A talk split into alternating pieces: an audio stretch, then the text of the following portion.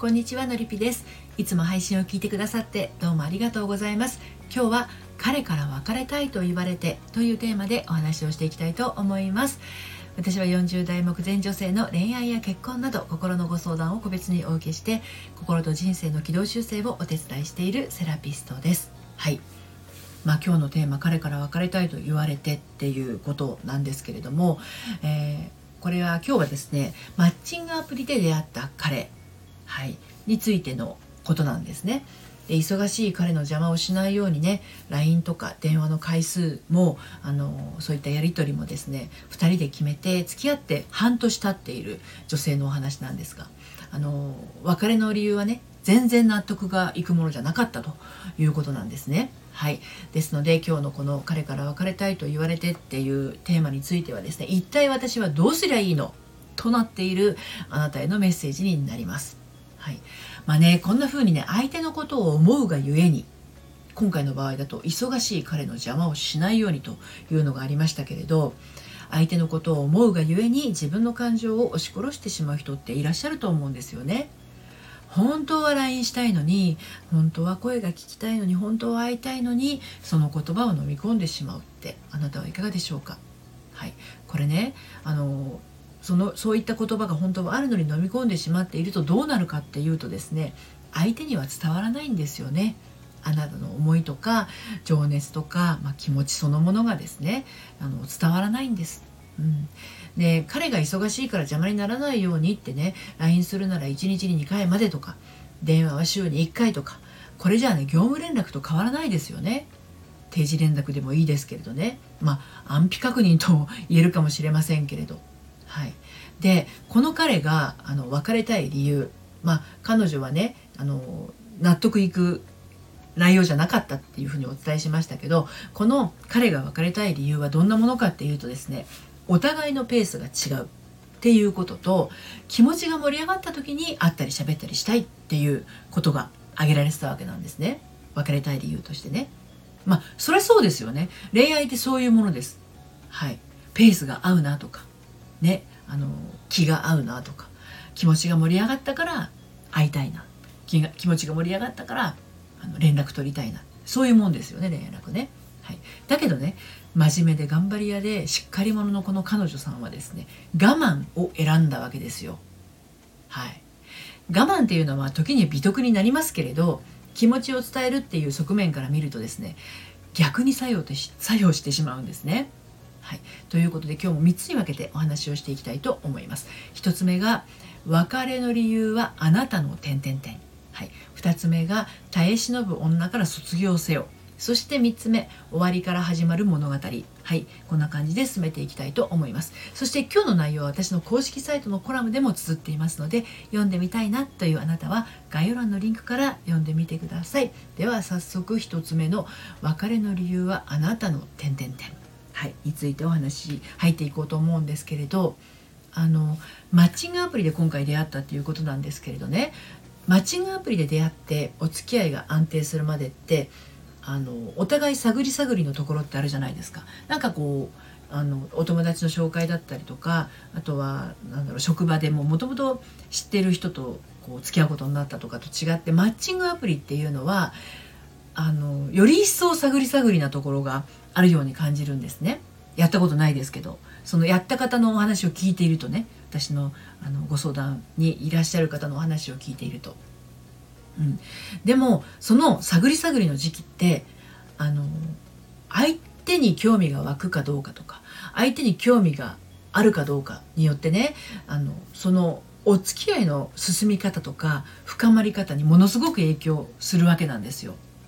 で今回の女性っていうのは連絡連絡することに関しての取り決めをしているんですけれどあの職場のね定時連絡と違って恋人同士の連絡って感情が動いてしたくなるものなんじゃないかなって思うんですけどいかがでしょうかね？今聞いてくださってる方いかがでしょうか？となるとですよ。あの日に何回とか週に何回とかあらかじめ決めるものではないって思うわけなんですよね。で連絡したいとか会いたいとか付き合いたいってこれらは心の動きがあってこそのことですよね。取り決めからあの連絡したり会ったりしてもそこに心が通ってなければですね楽しいものにはならないですよね。義務みたいな感じになって。で楽しいものにはならないとなるとですね継続すること自体があの難しくなるっていうか厄介なものになってっちゃうわけですよね。はい。ということで、えー、続いて2つ目の耐え忍ぶ女から卒業せよっていうことについてお話し進めていこうと思うんですけれどあのねあの連絡がないと不安になる女性って要注意です。連絡ばかりを取ろうとする人も要注意です。そして連絡があると安心してしまう女性もちょっと注意がありますね。そんなの本当どうにでもなるからなんですよ。で男性っていうのは、まあ、女性もだと思うけれど興味があればですねどんなに忙しくても連絡はしてきます取り決めなんかしなくてもねはいだから連絡がないってことはそもそもあなたに興味がない可能性大ってことですねで、そしてですね、ここが大事なんだけど、その可能性を彼から奪っているのが、案外自分自身であるっていうことも多々あるわけなんですよ。はい。どういうことかっていうとね、あの、彼が全て。そうなっていたら、危険な女性になりやすいし、耐え忍ぶ女にもなりやすい。まあ、すでにそうなっているかもしれません。日に何回と決めたからといって、彼の気持ちは動かないです。月に何回会うと決めたからといって彼の気持ちは盛り上がるものでもないんです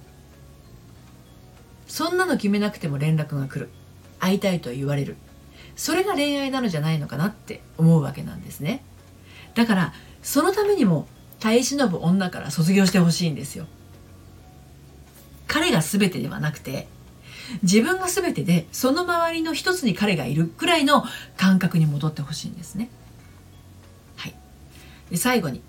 終わるから始まる物語っていうことについてお話を進めていこうと思う締めくくっていこうと思うんですけれど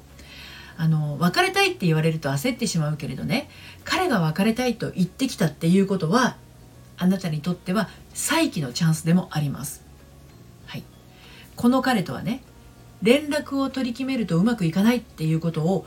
学ぶことができましたそしてお互いのペースが違うということと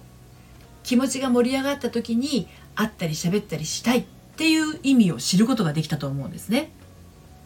はい、お互いのペースは違っててもいい。でもそのペースはお互いに居心地が良いものであるっていうこと。気持ちが盛り上がった時に会ったり喋ったりするとさらに気持ちって盛り上がるものなんだということ。はい全て自分の枠組みの計画通りにはいかないということで仮にそれでうまくいくとしたら人の感情を無視しているということにもつながりかねないっていうことなんですねだからこの彼とうまくいかなくてよかった危うく私が彼に合わせるところだった。私が合わせなくても自然にうまくいく人うまくいく人が他にいるっていうことなんだ。そのためには自分の感覚を大事にすることだ。ってそう気づけたらもうさっさと別れて自分の気持ちを優先する暮らしをスタートさせるっていうことなんですね。はい。ということで今日は彼から別れたいと言われてというテーマでお話をしてきました。これねものすごく深い話なんですよ。もっと掘り下げればいくらでも掘り下げられる話ではあるんですけれど、まあ、仮に彼から別れたいと言われてっていうことであればそれは一つのチャンス到来です。無理に合わせたりする必要はありません。本来のあなたのままで幸せな恋愛をして幸せな結婚につなげましょう。でもしへこんで先に進めないというあなたはご相談ください。一緒に進んでいくお手伝いをしています。ご相談はこの配信の概要欄をご覧ください。はいそして毎週金曜日にはですね、えー、メルマガを発行しています。悩みで心がよどんでしまったアラフォー女性のハートが透明度アップして悩みを突破していく秘密をお届けしています。こちらはバックナンバーが読めないメルマガなので気になったら概要欄のリンクからこちらも登録してみてください。今日も最後までお聴きくださってありがとうございました。それではまた。さようなら。